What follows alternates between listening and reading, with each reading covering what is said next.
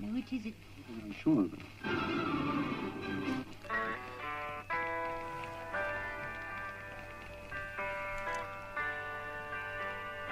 Pink Floyd surgió en el año 1964 a partir de una banda llamada Sigma 6, Sigma 6, que cambió su nombre a T-Set Megadeth, no Megadeth como la banda, sino Megadeth, The Screaming Abdats.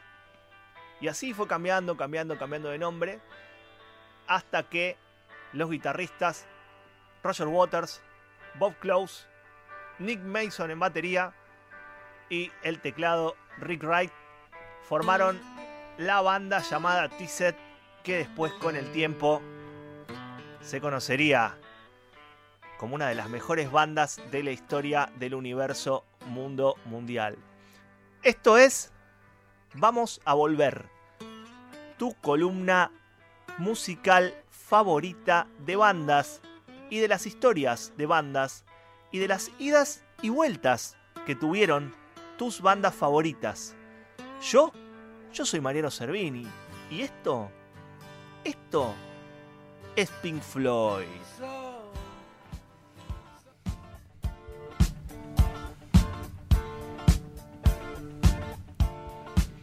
En 1967, después de varias sesiones instrumentales y presentaciones en vivo, Pink Floyd decide elaborar su primer álbum, The Piper and the Gates of Dawn. Fue lanzado esto en agosto del 67. ¿Alguien le sonará el título? Porque el título fue sacado de la novela El viento de los sauces de Kenneth Graham, no muy conocido el autor realmente, Kenneth Graham. En la actualidad está considerado como ejemplo por antonomasia de la música psicodélica británica. ¿sí? Año 1967 y Pink Floyd ya salía a las pistas. Y ahí estaba David Gilmour con su Fender Stratocaster y su pelo largo que después cambiaría por pelada, ¿no es cierto?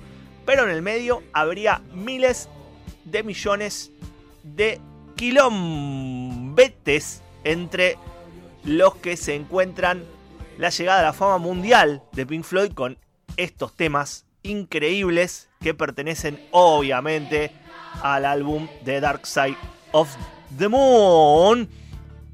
Ahí estaban todos ellos reunidos haciendo música psicodélica, música que tiene otro nivel para mucha gente. Gente que al principio lo empezó a escuchar a Pink Floyd desde el lado del punk, se alejaron porque dijeron, esto no tiene nada que ver con el punk, esto es otra cosa, esto es una búsqueda instrumental insoportable. Y los odiaron, los odiaron fuerte al punto de que uno de los referentes del punk tenía una remera muy conocida, Sid Vicious, que decía Pink Floyd es una poronga, algo así, básicamente para que ustedes lo entiendan. Pero mirá qué lindo sonaba Pink Floyd.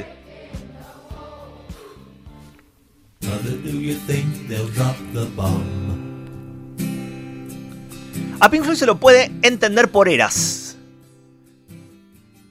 Primero podría ser que esté, o sí está, la era Waters, del año 76 al año 83. ¿sí? Con la publicación de Animals en enero del 77, la música de la banda comenzó a ser criticada por parte de los seguidores, como les decía recién, del punk rock. Este, y ese tipo de escucha se fue alejando. Y bueno, después llega esto que estamos escuchando. A ver, dale un poquito más a Mother.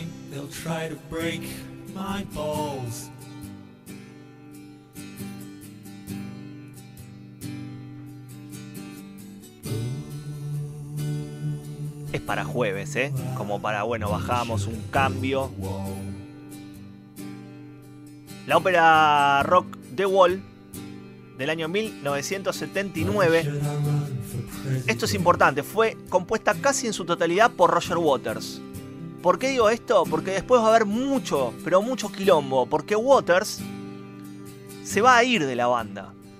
Y cuando Roger Waters se vaya de la banda, el nombre de Pink Floyd va a quedar a cargo de los otros dos muchachos que se quedaron, de Gilmour y de mm, el pibe de los teclados también, Wright. Y la verdad es que Waters sintió que le estaban choreando el nombre, que le estaban sacando la vida. Pero ¿qué pasó? Los otros pibes le dijeron, mira, nosotros nos vamos a seguir con Pink Floyd. Vos te fuiste de la banda. Te fuiste vos. Jodete. No te vas a llevar el nombre de la banda también. Por nosotros también somos parte de la banda. ¿Y qué pasó? Le ganaron el juicio. Se quedaron con el nombre. Por eso Gilmour y Waters se odian tanto. Por eso Waters no se banca tanto a Gilmour. Porque más allá de que después van a ir y volver. Ah, esta parte me encanta. Es mi favorita.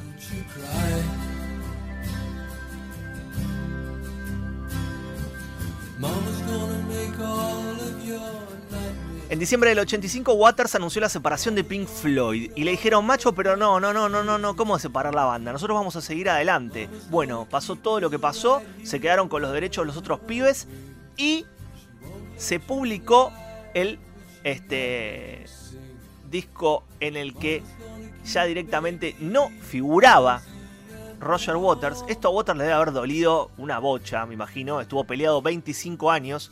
25 años sin tocar, sin verse las caras. Y armaron hasta otro álbum en el año 94 llamado The Division Bell. Compuesto por todos los integrantes del grupo, no solo por Gilmour, exclusivamente ya con Wright como miembro oficial. Porque Wright también se había alejado, pero después volvió a tocar con sus amigos de Pink Floyd y de Division Bell. Division Bell, un disco que mucha gente ha criticado, lo mismo que Pulse, P-U-L-S-A, que alcanzó el número uno en los Estados Unidos ya en el año 1995.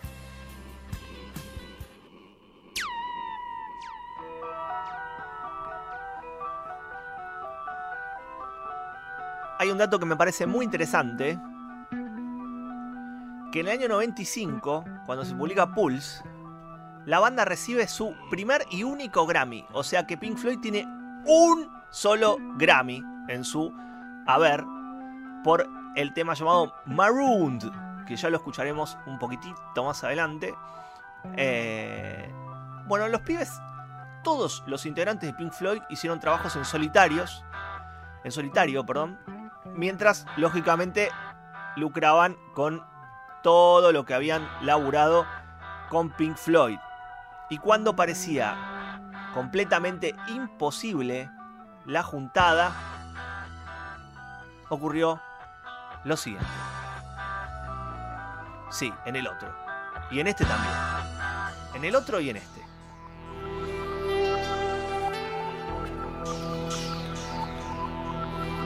Corría el año 2005, el 2 de julio, y la banda se reúne con sus cuatro miembros originales una vez más para una sola actuación en el concierto de Live 8 en Londres. La vuelta de Waters significó que volvieran a tocar juntos, como les dije antes, después de 24 años. Pink Floyd interpretó un conjunto de cuatro canciones. Tocaron cuatro canciones nada más. Yo me acuerdo en el año 2005 estar viéndolo en vivo por la tele en el momento en el que se apagaban las luces y pasaba esto.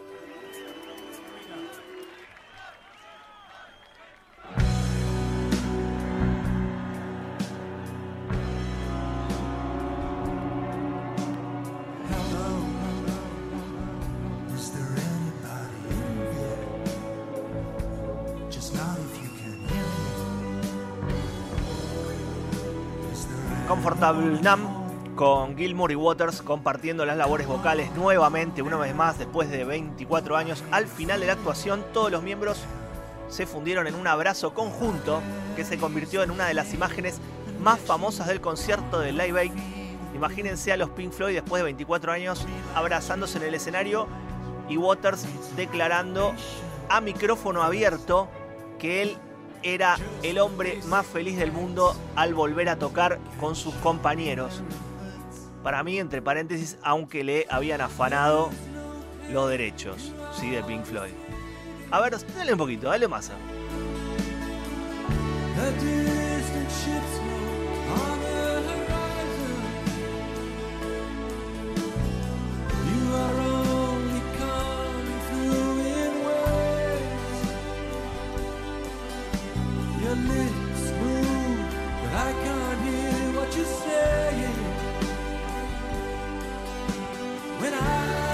Bueno, ese fue el día en que Pink Floyd volvió. Eh, obviamente que Sid Barrett, el tecladista original de la banda, que murió al principio de esta historia, no estuvo presente ese día. El uno de los cerebros creadores de Pink Floyd. Pero bueno, eh, la banda unida, prácticamente algo que era imposible, se volvió real. En julio de 2014 anunciaron vía Twitter que un nuevo álbum de Pink Floyd iba a salir a la luz. Fue titulado The Endless River y se publicó en noviembre. ¿sí? Este, esto era parte de un proyecto llamado The Big Spliff y fue grabado en las sesiones de The Division Bell. Y añadió que Gilmour y, Mason perdón, habían trabajado en más material juntos. También comentó que aunque Wright sí tuvo parte, Waters no estaba absolutamente involucrado en nada de lo que había pasado. The Division Bell ahí es como una coda, perdón, de, Endless River, es como una coda de, eh, dedicada al tecladista Rick Wright, fallecido en el año 2008. Ya no pueden volver, porque ya no quedó ni, quedan dos, quedan Gilmour y Waters, que son igual como los Lennon y McCartney, ¿no? De la, así que una vez volvieron en un, en un, este, en un, en el ópera, en el Londres Ópera, este, volvieron en un, concierto de Waters, apareció Gilmour arriba de la pared de The Wall, el tipo le hace la entrada en este tema y la parte que canta Gilmour le, ah, le hace así con las manos y miran hacia arriba y aparece Gilmour enfocado con un micrófono y su guitarra y la gente enloqueció, no, no esperaba en ese momento. Fue increíble, búsquenlo, está en YouTube. Eh, y creo que esa fue la última vez que, que tocaron juntos. Pero tal vez vuelvan a cruzarse estos dos cerebros musicales del mundo y de la historia. Esto fue Vamos a Volver. Soy Mariano Cervini, tu cronista musical amigo. Nos veremos la próxima y te dejo con el tema que a mí más me gusta de Pink Floyd.